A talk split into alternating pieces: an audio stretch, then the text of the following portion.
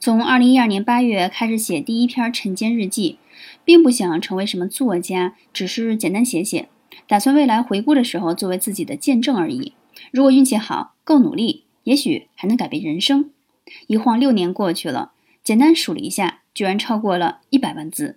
一时间对这个结果在惊喜之余小骄傲了一阵子，觉得自己坚持的不错了。可最近回顾了一下写作的质量和内容，才意识到。把写日记作为每天好习惯之一，确实已经做到。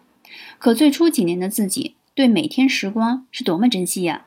恨不得把一小时掰两半儿花，一天下来没有往前迈开步子探索，总是会感觉耗费了宝贵时光。